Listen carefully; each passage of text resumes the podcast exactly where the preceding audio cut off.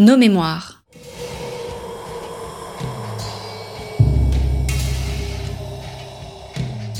Une émission de la rédaction de Storia Voce.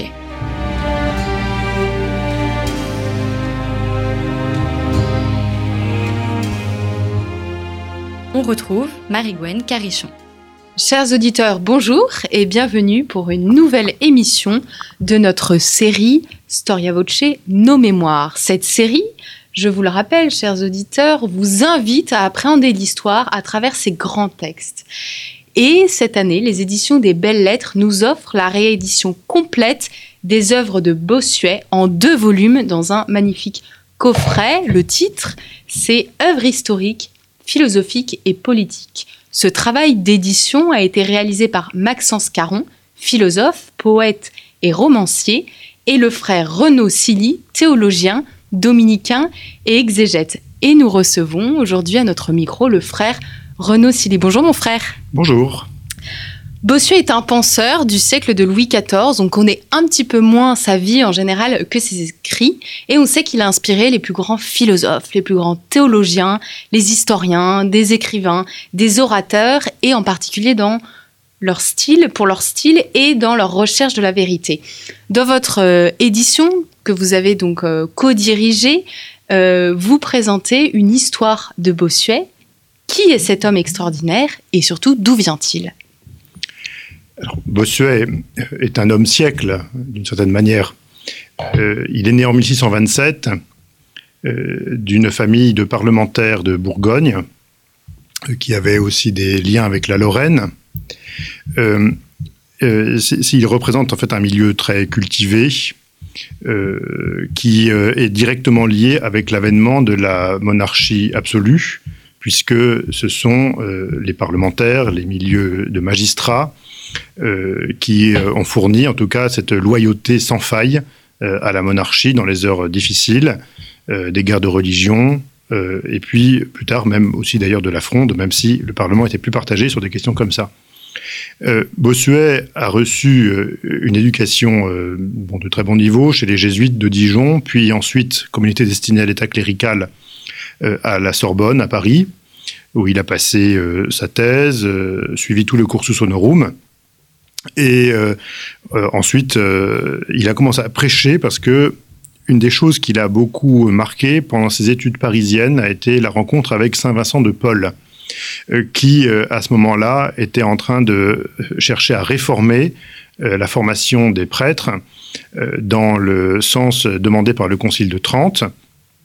Et Bossuet, dont l'intelligence auquel l'intelligence prédestinée à une carrière brillante, a voulu néanmoins suivre ce programme de renouveau sacerdotal initié par Saint Vincent de Paul et alors, sans doute que déjà la carrière des honneurs l'attendait, euh, une fois ordonné prêtre, il est parti en Lorraine, un épisode assez peu connu de sa vie, où il a passé six ou sept ans comme missionnaire dans les campagnes de cette région où il y avait beaucoup de protestants, mais aussi de juifs d'ailleurs. Et Bossuet avait une connaissance de première main euh, du judaïsme, ce qui pour un homme comme lui pétri par la tradition était, a été sans doute un acquis considérable. Et puis ensuite, euh, sa vie s'est décomposée en plusieurs étapes. Euh, il a été appelé à Paris, euh, où il a, pendant dix ans environ, été prédicateur dans les grandes églises de la capitale et à la cour. Il est connu d'ailleurs beaucoup pour cette période de sa vie comme, comme orateur sacré. ensuite, alors que le roi l'avait nommé évêque de Condon en Gascogne, il, est, euh, euh, il a été nommé presque tout de suite après précepteur du dauphin. Il a eu dix années comme précepteur de, Louis, fils de Louis XIV. quand le, dauphin était adulte, il a été nommé au diocèse de Meaux, ce qui était une façon pour le roi de le garder à proximité de la cour. Hein, puisque c'est, Meaux, c'est presque un diocèse suburbicaire, euh, un diocèse qui entoure la capitale, donc qui permet à la fois d'avoir un, vrai ministère pastoral et en même temps de rester à disposition euh, du roi pour, euh, bah, pour l'administration du, royaume, bien sûr. et les 20 dernières années de sa vie, donc à partir de 1680, ont été marqués par ce ministère d'évêque, tous azimuts, et en particulier, c'est une période où il a mis à profit toute la science qu'il avait renouvelée lors de son préceptorat du Grand Dauphin, en s'entourant de, savants extrêmement érudits. et donc, ces 20 dernières années sont consacrées à des controverses sur la Bible, sur le gallicanisme, sur la spiritualité, euh, qui euh, sur l'histoire d'ailleurs aussi, euh, qui fait que il est mort, comme disait Saint Simon, les armes à la main. Hmm. Donc avec vraiment, en ayant jusqu'au bout mené des combats intellectuels très très avancés. Bossuet a écrit de l'histoire, de la philosophie, de la théologie. Est-ce qu'on peut catégoriser ses écrits et comment? Est-ce que c'est ce que vous avez essayé de faire dans l'édition des œuvres de Bossuet que vous proposez aux belles lettres? Oui, alors d'une part, il y a, euh, voyez, Bossuet, c'est un auteur un petit peu paradoxal. Euh, au sens où euh, jamais il n'aurait imaginé qu'on se, souviendrait, de lui comme écrivain. Euh, alors même que sa langue est d'une créativité extraordinaire, d'une poésie tout à fait exceptionnelle, euh, il ne pensait pas faire œuvre littéraire en quelque sorte. Même il a, il a publié très peu d'œuvres lui-même de son vivant. Euh, les œuvres qu'il a publiées d'ailleurs, c'était vraiment parce qu'il y avait des circonstances qui, qui s'y prêtaient et que ça, s'imposait si on veut caractériser l'œuvre de Bossuet, c'est celle d'un docteur de la foi, euh, au sens le plus complet du terme, euh, que ça revêt dans la grande tradition patristique.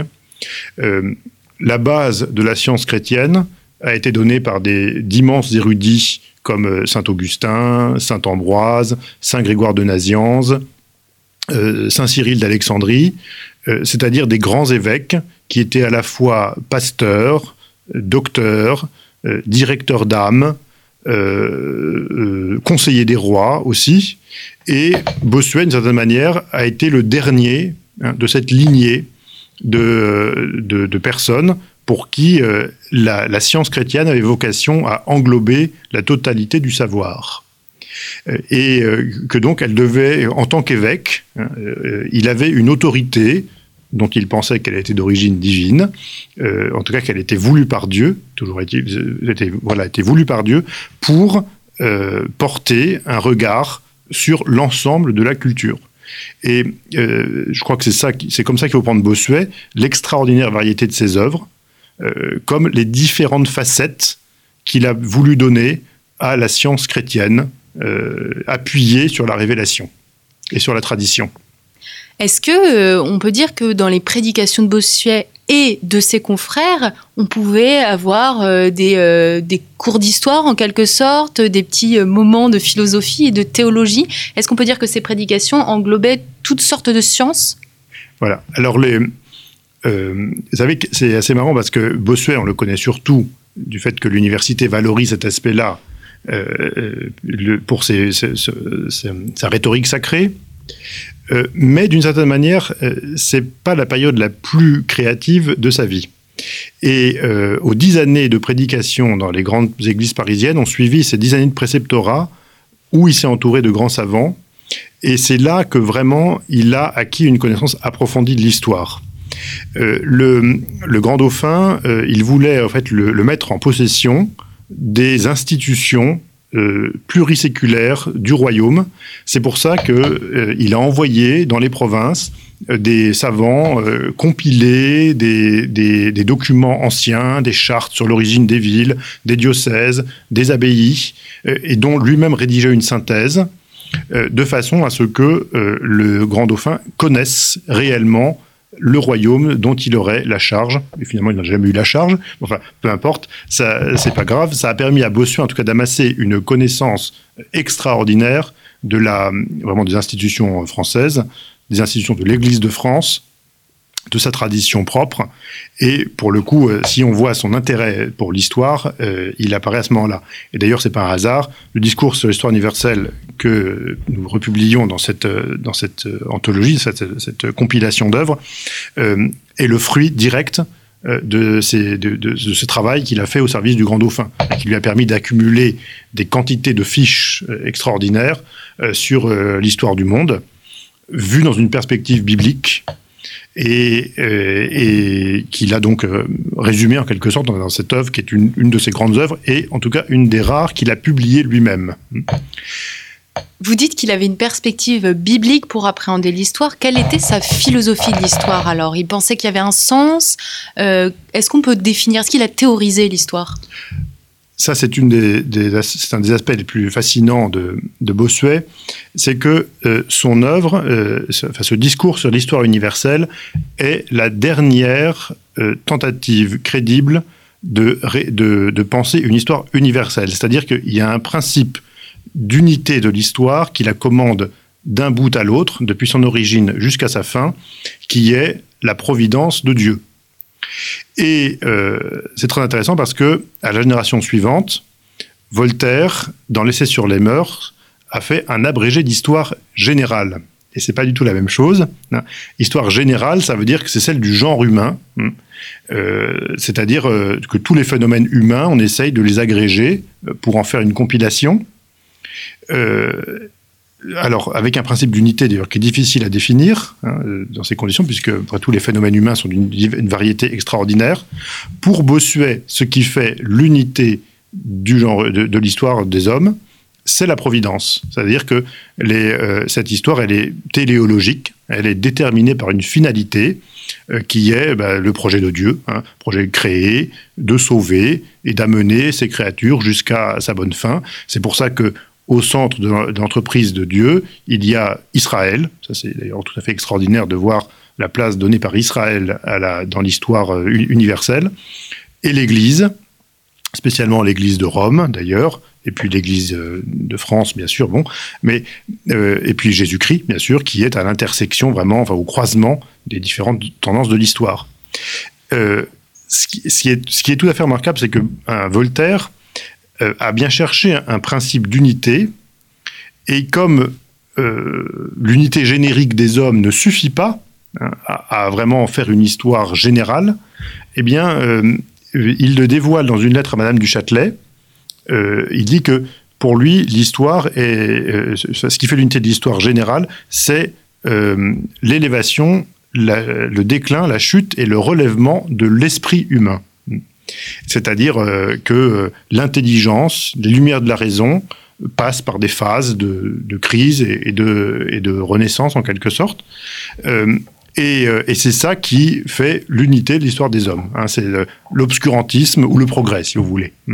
On voit bien que dans cette théorie de Voltaire, il y a une vision, une unité de l'histoire qui est commandée par l'idée de progrès. C'est un peu conte avant l'heure. Oui, oui, oui, tout à fait. C'est Comte se, se, réclamera certainement de ça en réalité. Euh, et alors, et, sauf que la référence à l'esprit, pour le coup, est même presque pré-hegelienne. C'est-à-dire que euh, on voit bien là aussi que Hegel, cherchant une unité de, des phénomènes qu'il analyse, enfin qu'il collectionne quand même avec une très très grande largesse, euh, euh, parle de l'émergence de l'esprit absolu. Eh bien, alors chez, Hegel, c'est systématisé d'une façon avec une logique imparable. Chez Voltaire, c'est déjà, ça va dans ce sens-là, avec cette idée d'un esprit humain qui est une réalité immanente, hein, qui est horizontale, euh, qui est en fait la lumière de la raison naturelle, mais qui passe par une sorte de, de, croissance, de passion et de résurrection. Alors, ce qui est tout à fait extraordinaire là-dedans, c'est que ce schéma de Voltaire, c'est un schéma chrétien laïcisé. Mmh. Il n'arrive pas à sortir d'une unité de l'histoire des hommes euh, dans une perspective qui est celle de la Bible, simplement il l'a laïcisé. Alors que chez Bossuet, euh, bah, c'est-à-dire que c'est la, perspective traditionnelle, euh, celle qui est dans la Bible, celle qui est dans la cité de Dieu de Saint-Augustin, euh, et celle qui, donc, d'une certaine manière, dans le discours sur l'histoire universelle, est le sommet. Hein. L'unité, c'est un principe qui n'est pas horizontal et immanent, mais qui est transcendant, qui est en fait le gouvernement de Dieu sur l'histoire des hommes. Avec, et, du coup, forcément, Bossuet insiste davantage sur certains éléments qui lui permettent, qui lui semblent plus pertinents dans la perspective de cette, la mise en valeur de la providence de Dieu.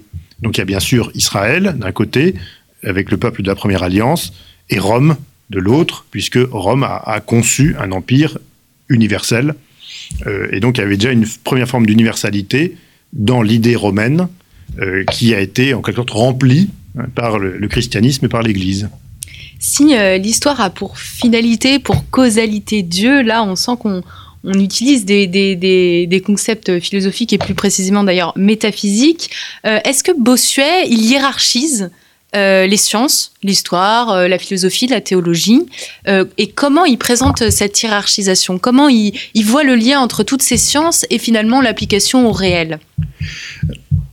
Alors Bossuet a une perspective très traditionnelle, selon laquelle la Bible est la matrice de l'intelligence. De c'est tout à fait parallèle à ce qu'on voit par exemple chez Platon, qui dit que Homère est le premier enseignant et le chef de l'instruction, dans le sorte que c'est chez lui que l'on doit puiser la morale, euh, la science de la politique, euh, l'ardeur de,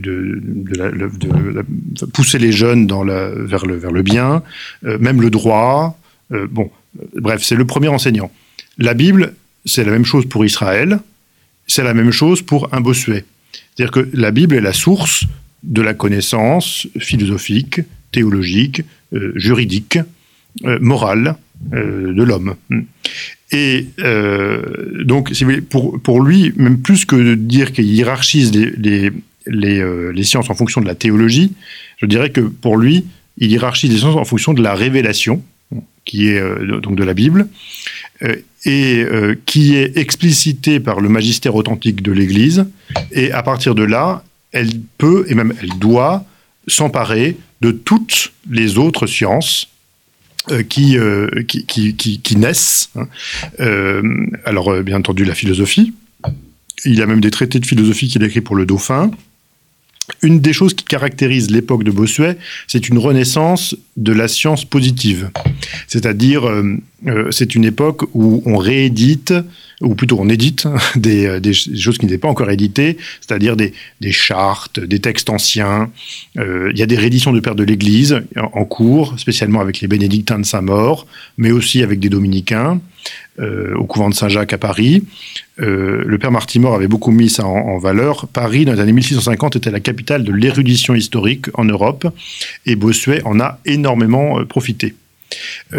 Donc, si ça c'est pour le coup, il a une perspective traditionnelle au sens où pour lui, il y a bien une espèce de forme du savoir qui vient de la Bible et de la théologie, mais qui est appelée à s'enrichir de toutes les connaissances qui, émergent, et spécialement, euh, donc à cette époque, vraiment d'une connaissance que l'on veut de plus en plus précise et positive, en particulier du passé. Et alors, Bossuet, on, a tendance euh, un peu à oublier qu'il était prêtre aussi, parfois, quand on lit ses écrits. Euh, Bossuet, il a beaucoup lutté intellectuellement contre les idées protestantes.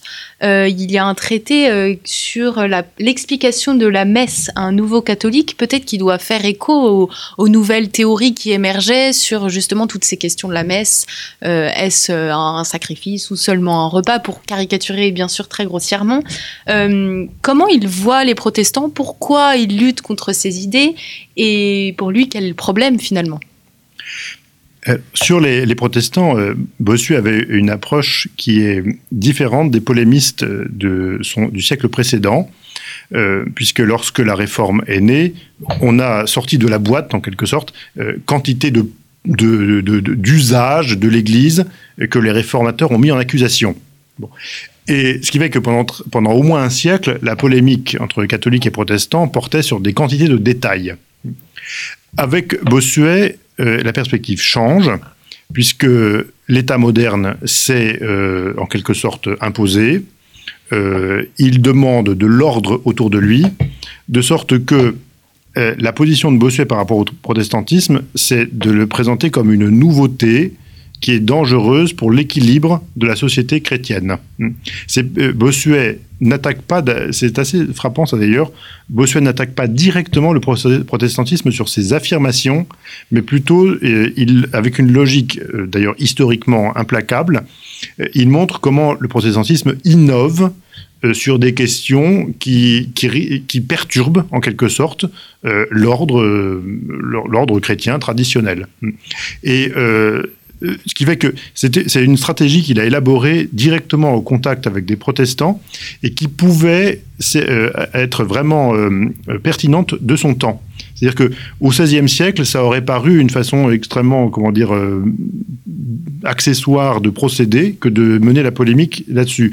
Au XVIIe siècle, une période qui cherche à stabiliser la société et les institutions dans l'état euh, en train de naître, eh bien, il faut montrer que le protestantisme est un élément perturbateur hein, et que donc il apporte des nouveautés qui sortent d'on ne sait tout hein, et qui donc ne sont pas traditionnelles euh, euh, et, et, qui donc, euh, si on les laisse se développer, vont compromettre l'équilibre de la société et de l'État. Et avec cette méthode-là, Bossuet a eu un succès considérable parce qu'elle était, si j'ose dire, dans l'air du temps. Elle était conforme à une société qui avait vécu les guerres de religion et la fronde et qui avait envie hein, de maintenant de connaître la paix civile. et, et, donc cette méthode a, ramené par exemple le, prince de Turenne enfin, à, l'Église et puis des quantités d'autres personnes moins connues. Euh, c'est pour ça que c'est assez frappant de voir que Bossuet, hein, euh, euh, d'une certaine manière, il, quand il fait l'histoire des variations des églises protestantes, il montre l'émergence de nouveautés qui ne cessent d'en engendrer de nouvelles hein, à l'intérieur des églises. Et pour lui, cette, cette démonstration a presque valeur de, de, de preuve. Hmm. C'est une euh, et de sorte que pour lui, bah, c'est aussi une vision très traditionnelle. Il, il faut mettre euh, son rôle à lui consiste à montrer euh, l'harmonie extraordinaire de la, de la, de la tradition catholique comme vraiment quelque chose qui est reçu du fond des âges, qui, qui n'a cessé de porter des fruits, d'être fécond, et que du coup, bah, il faut écarter de cette, cet arbre magnifique des espèces d'innovations euh, euh, qui sont des fantaisies. Voilà. Et c'est comme ça que fonctionne son apologétique et sa, sa démonstration de, ce que c'est que le protestantisme. Donc, si vous voulez, c'est une approche qui est en même temps très, irénique, d'une certaine façon, parce que il n'attaque pas les gens sur leurs convictions personnelles. il, euh, leur montre plutôt qu'ils s'égarent en dehors de ce qui... C'est-à-dire qu'on leur fait passer la tradition de l'Église, dont Bossuet ne conteste pas qu'ils veulent vraiment la, vivre et la maintenir, et on, on, leur, on, leur, en on leur donne une la fausse monnaie. Et, du coup, ça a été une manière euh, à la fois très irénique, très élevée, parce que ça suppose quand même une certaine contemplation de l'ensemble de l'histoire de l'Église, d'un point de vue qui n'est pas uniquement cette petite polémique particulière et accessoire, mais du point de vue de la totalité de la révélation. Euh, et ça, ça vraiment, c'est ce qui caractérise cette vision de Bossuet. C'est pour ça qu'on appelle l'aigle de mots. cette, vision euh, globale de l'histoire des hommes, euh, dans lequel, au centre, au centre de laquelle se trouve l'Église qui porte cette tradition millénaire, féconde, hein, qui est la voie de la culture et du bien, à la fois social, culturel, politique, religieux, bien sûr tout semble très logique et très hiérarchisé euh, dans la, dans la pensée de Bossuet. Euh, Bossuet, il a aussi parlé du quiétisme. Alors aujourd'hui, c'est un mot qui nous paraît un petit peu désuet. Qu'est-ce que le quiétisme et pourquoi euh, on a l'impression que voilà, cette chose l'a un petit peu titillé toute sa vie Alors le, le quiétisme, c'est un, donc c'est un phénomène religieux euh, avec, euh, ça a été lancé par des prêtres, euh, relayé ensuite par une, dame qui était une excellente publiciste, Madame Guyon, Jeanne Guyon. Alors, le quiétisme, ça consiste à, à, penser que la perfection chrétienne doit s'atteindre dans ce qu'elle appelle l'oraison de quiétude, c'est-à-dire un état dans lequel l'âme est entièrement passive, et puisqu'elle est passive, elle n'aspire plus à rien. C'est un peu du bouddhisme, en fait. Ben, il, y a il y a certainement des. Ça évoque quelque chose comme ça. Il y a une espèce de. en tout cas, les, les quiétistes ont défendu l'idée que la perfection chrétienne consistait à n'attendre rien, à, ne pas espérer, et même espérer le salut était déjà euh, quelque chose de, mercenaire, d'égoïste, euh, qui manifeste que l'on veut s'approprier un bien pour soi, Hein. et que du coup, euh, espérer n'est pas quelque chose qui relève de la perfection chrétienne. C'est encore une forme d'imperfection de l'âme qui, désire euh, égoïstement jouir. Euh, alors, c'est en tout cas c'est là-dessus qu'a porté la controverse, parce que Bossuet avait bien compris, si vous voulez, que en disant que espérer le salut, hein, c'est-à-dire concrètement espérer sa propre conversion, espérer le paradis, euh, espérer la conversion pour les autres, espérer le progrès moral. Si on dit que toute recherche active du bien est une imperfection dans l'ordre de la perfection chrétienne, ça veut dire que qu'on n'a plus réellement de motif d'essayer de, de, s'améliorer soi-même et puis le monde autour de nous et les gens qui nous entourent. Donc, Bossuet a, compris que les quiétistes sont en train de couper la perfection chrétienne en l'isolant dans une espèce d'abstraction euh, alors qu'il ne désire rien, et que d'un côté, et en même temps, ravaler toute recherche du progrès pour nous-mêmes et pour les autres dans une forme d'imperfection. Donc dans quelque chose qui est euh, simplement le empirique, qui est euh, voilà. Donc c'est là où, si vous voulez, Bossuet a vu qu'il y, avait un danger extrêmement grave pour euh, la mission de l'Église. C'est qu'on allait faire d'un côté une élite de gens désintéressés, et du coup désintéressés, mais ça veut dire aussi désintéressés de tout ce qui les entoure, concrètement. et d'autre côté, une masse d'activistes condamnés à se démener mais qui, ne, dans l'exercice même de la vertu, ne recherche pas le bien suprême. Vous voyez, c'était, en réalité, c'était, extrêmement grave. Et lui, il a bien perçu que, que l'enjeu était là. Hmm. Euh, alors, euh, en plus, euh, si vous voulez, c'est que ce quiétisme a eu des, répercussions au sommet, puisque Madame Guyon, pendant un certain temps, avait l'oreille de Madame de Maintenon, donc l'épouse de Louis XIV, et puis ensuite, euh, euh, elle avait aussi l'oreille euh, du grand Fénelon, qu'il a défendu avec des allers-retours. Enfin, il l'a quand même défendu en fin de compte. Or, Fénelon était le précepteur du duc de Bourgogne, le fils du grand dauphin. Donc, l'héritier putatif du trône de France. Et donc, si jamais le roi de France était avait assimilé, enfin, le futur roi de France assimilait ces idées de perfection chrétienne, euh, comme on vient d'en parler, c'était, ça, avait des répercussions politiques, évidemment, dans le contexte de monarchie absolue. On peut imaginer de l'enjeu que ça pouvait avoir. Hein. Et donc, c'est pour ça qu'on assiste à un duel au sommet, alors là, qui est, qui est, je veux dire, un des plus beaux duels théologiques euh, que, personnellement je connaisse, entre Bossuet et Fénelon, la deuxième moitié de la décennie 1695.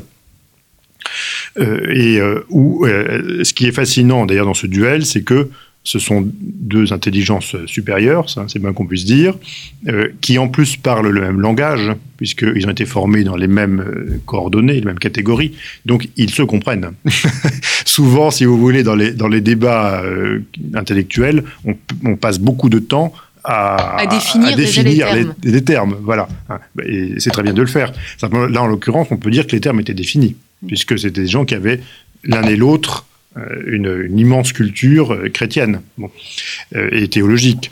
Donc du coup, ils vont tout de suite, enfin, ils vont tout, dirais pas qu'ils vont tout de suite parce que c'est des grands traités et tout, mais alors c'est un, un débat absolument passionnant et qui est, alors pour entrer dans ces subtilités, c'est vrai que ça demande, c'est un peu ardu, mais, mais c'est tout à fait extraordinaire. Et alors il y a un livre d'un certain Schmittlein qui portait sur l'aspect politique aussi du, différent entre Bossuet et Fénelon, parce que, bien entendu, euh, derrière la controverse théologique, il y a aussi des partis, hein, bien sûr, à la cour, euh, qui s'affrontent à travers ça. Bon.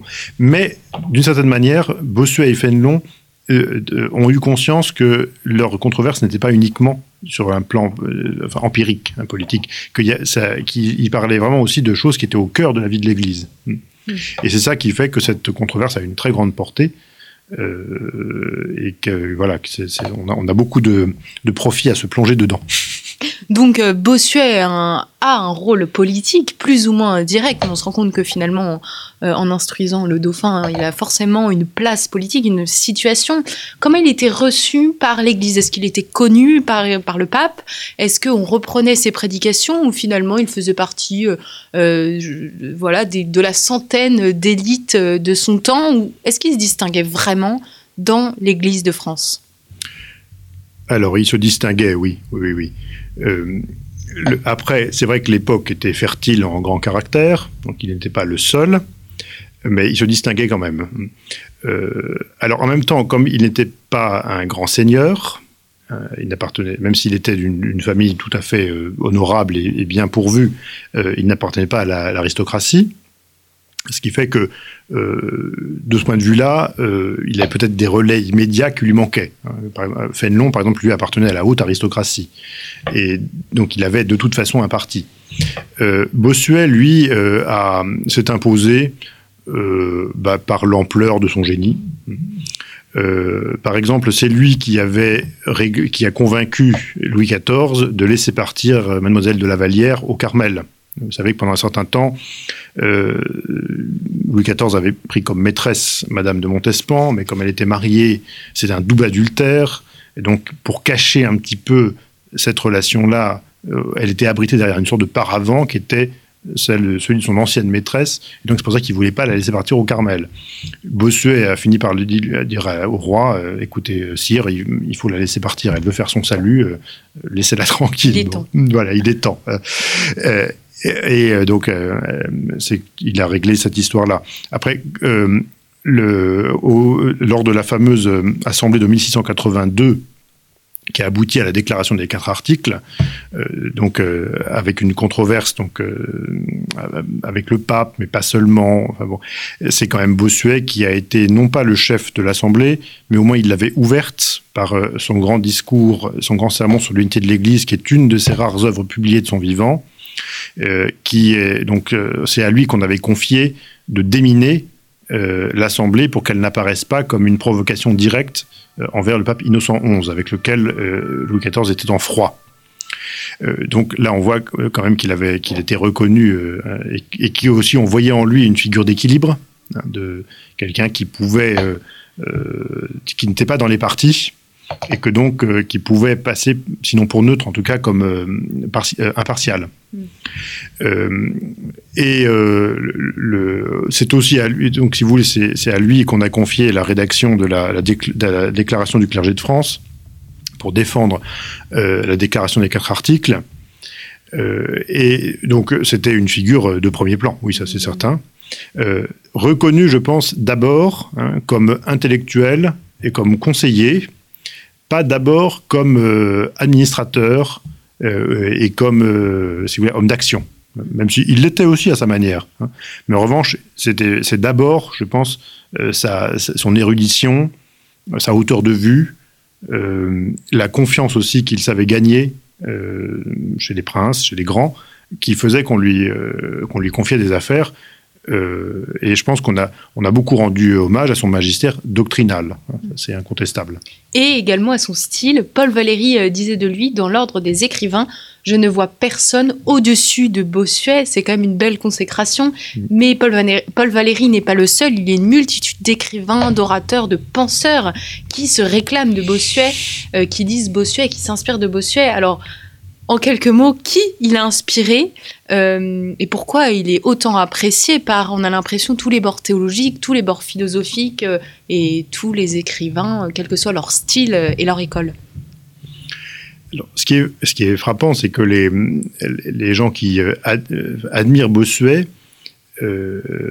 pour son style, tout en reconnaissant qu'il n'a jamais voulu être un auteur et que d'une certaine manière, euh, le style de Bossuet, c'est un bonus. Et je me demande si en cela, euh, il n'est pas euh, une tentation pour beaucoup d'écrivains qui, qui, justement cherchent à, à, polir et améliorer leur style et qui disent, mais, chez lui, le style, c'est presque secondaire. Hmm. Mm. Alors que c'est si éblouissant, je pense que c'est ça aussi qui doit fasciner des, des auteurs qui peut-être peinent plus Pour vous, Paul Valéry peine donc? Ah alors, En tout cas, si vous voulez, Paul Valéry, c'est un extraordinaire artisan de, des mots, et donc euh, qui, qui, qui, retouche 50 000 fois les choses pour que ce soit, soit impeccable, que ce soit parfait. Enfin, bon, vous voyez, c'est comme les maximes de La Rochefoucauld. Enfin, c'est des, vous commencez par euh, une maxime qui fait 10 lignes, et puis à la fin, vous avez une ligne, quoi, parce que tout est concentré. Donc ça, c'est du, du, métier, c'est de l'artisanat, hein, et ça fait partie du, du, du métier d'auteur. Or, chez Bossuet, ça jaillit comme une espèce de profusion euh, qui, euh, euh, qui, qui, est presque jetée, qui est jetée à, feuille de, à fleur de page. Donc ça, je pense que pour des, pour des, des hommes de lettres, hein, c'est une, il y a quelque chose qui, est, qui fascine. Mm. alors le, il y a aussi autre chose, à mon avis, une des raisons pour laquelle il fascine, c'est que il est pétri au plus profond du style de la Bible. À 15 ans, il a découvert une Bible latine chez son oncle à Dijon et euh, il a eu des palpitations tellement euh, il a vu que là-dedans il y avait la, source du savoir. Bon. Et de sorte que jusqu'à la, jusqu'à la fin de sa vie, son style a eu un côté épique qui vient de l'écriture sainte. Et bah, c'est vrai que pour des hommes de lettres, cette, cette, ce texte qui inspire, une, qui constitue une langue, hein, au sens littéraire du terme, c'est-à-dire un, ensemble de, termes et de structures grammaticales qui permettent de parler, euh, qui est directement inspiré d'ailleurs de la syntaxe hébraïque, eh bien, ça a un côté exotique euh, dans lequel on peut renouveler euh, notre langue à nous. Mm. Et, c'est en cela, c'est en cela par exemple que Claudel, par exemple, dit lui-même que le, Bossuet est son maître dans la langue française. Parce que Bossuet, petit, euh, pardon, Claudel, euh, petit enfant à Villeneuve-sous-Fer en Champagne, euh, a été marqué par la récitation des Vêpres dans sa paroisse le dimanche soir. Et toute l'œuvre de Claudel est une sorte de variation sur la Vulgate latine, transcrite en français. Donc il a vu que c'était la même chose chez Bossuet. Si vous voulez, je crois que pour un, pour un auteur, ce que Bossuet, euh, ce qui rend Bossuet si attirant, c'est quelqu'un qui a renouvelé la langue par le contact avec une culture étrangère. Euh, euh, et, du coup, par là, eh bien, est devenu voilà, à, multiplier les images audacieuses, les structures grammaticales inattendues. Voilà. Hein, c'est un, de ce point de vue-là, du point de vue du métier d'auteur, euh, c'est une figure qui, qui, ne peut pas euh, laisser indifférent. Comment on publie comme ça la totalité des œuvres de Bossuet? Combien de temps ça vous a pris? Et comment on procède? Et finalement, quelle est l'originalité de votre travail? Qu'est-ce que vous nous proposez? Voilà, alors la, totalité, euh, il n'y a, peut-être pas tout, mais il y a, toutes les grandes œuvres bon, qui étaient indisponibles depuis longtemps fallait, on, ne les trouvait pas. Euh, l'idée euh, de cette édition, c'était d'essayer de rassembler euh, ces œuvres polémiques en particulier, philosophiques et historiques bien sûr, mais polémiques, parce que il se dessine quelque chose dans cette réfutation globale par Bossuet des, d'un certain nombre de, mouvements de pensée euh, qui naissent de son temps. D'un côté, il y a la critique biblique, euh, enfin, historico-critique, avec Richard Simon. De l'autre, il y a euh, la, recherche de la perfection spirituelle, avec le quiétisme. Il y a aussi l'idée que le dogme chrétien est évolutif, avec l'histoire des variations des églises protestantes. Un certain nombre d'idées qui, qui, pour les modernes, sont évidentes. Euh, Bossuet les considère comme, euh, il les réfute à l'avance, en quelque sorte, si vous voulez. Euh, au nom, précisément, de, de, de l'harmonie, de la tradition immémoriale. Hmm. et il se dessine une certaine, un certain panorama hein, de cet ensemble de réfutations euh, de, au moment même où se déploie ce qu'on appelle la crise de la conscience européenne, dans les années 1680-1690. Euh, au fond, les œuvres qui sont publiées euh, ici sont typiquement les réponses, les premières qu'on a pu donner à ce qui est de l'ordre des pré-lumières. La pensée.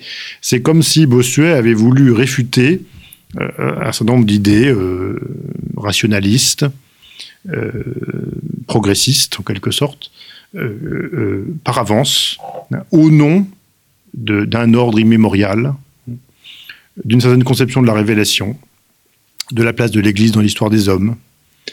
Euh, et là, d'une certaine manière, le travail ne fait que commencer. C'est-à-dire que il faut publier, c'est bien de les publier. Maintenant, il faut essayer de comprendre l'aspect presque systématique qu'il y a chez Bossuet dans cette réfutation qu'il fait de la critique biblique, telle que Richard Simon l'amène, euh, de, l'évolution du dogme dans les églises protestantes, ou euh, de cette recherche d'une espèce de perfection euh, égoïste hein, chez, les, chez quiétistes. Au, fond, ce qu'il pourfend, c'est l'individualisme, le relativisme, et aussi la prétention de la science à pouvoir juger du dogme. Ce qui finalement euh, répond un peu à ma dernière question. Bossuet une œuvre pour notre temps. À chaque auditeur de se plonger euh, dans cette œuvre et, voilà de tirer un petit peu. Bon, c'est un, magnifique coffret. On peut pas tout lire d'un coup. Euh, à votre avis, il faut commencer par quel traité pour rentrer dans Bossuet Quel est peut-être le plus accessible ou du moins le plus éclairant sur sa vie et son œuvre? Alors, le discours sur l'histoire universelle, hein, c'est une, magnifique euh, entrée en matière euh, parce que, d'une certaine manière, Bossuet il dévoile euh, le principe d'unité qui guide son expérience du monde et de la culture, c'est-à-dire partir de Rome et de la Bible, hein, des sources de notre culture, euh, voir comment euh, elles ont entré en conflit, comment elles interagissent, comment elles ont fini par fusionner aussi. Euh, Il y, a quelque chose qui est de l'ordre du dévoilement d'un ethos et d'une Weltanschauung dans le discours social universel. C'est par là que je commencerai, je conseillerais de commencer. Merci beaucoup, frère euh, Renaud Silly, de nous avoir parlé de Bossuet, mais il y a encore tant à dire. Et pour ça, chers auditeurs, je vous invite vraiment à parcourir euh, les œuvres historiques, philosophiques et politiques euh, de Bossuet. C'est le titre donc euh, de cette très belle édition euh, qui est parue aux éditions Belles Lettres et euh, qui a été préfacée, c'est ça, par Maxence Caron. Préfacé par, voilà, c'est moi qui préface. co- co-édité, co- co-dirigé par vous-même et, et Maxence Caron. Merci beaucoup, chers auditeurs, pour votre écoute et votre fidélité. Et puis à très bientôt pour une nouvelle émission Nos Mémoires.